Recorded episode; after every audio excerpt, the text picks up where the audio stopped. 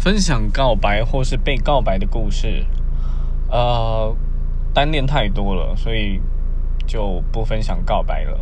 那，但是我跟我第一任女朋友是一个，啊，她对我告白，那真是一个非常有趣的状况，就是呃，呃，我们在那一天，我真的印象很深刻，因为我就是在那之前有非常多的单恋经验，那。那那一天的状况大概就是他在跟我聊一个东西，那他就说：“嗯，你的女朋友或你的女性朋友有看过这个东西或知道你的想法吗？”我说：“呃，我没有诶，怎么了吗？”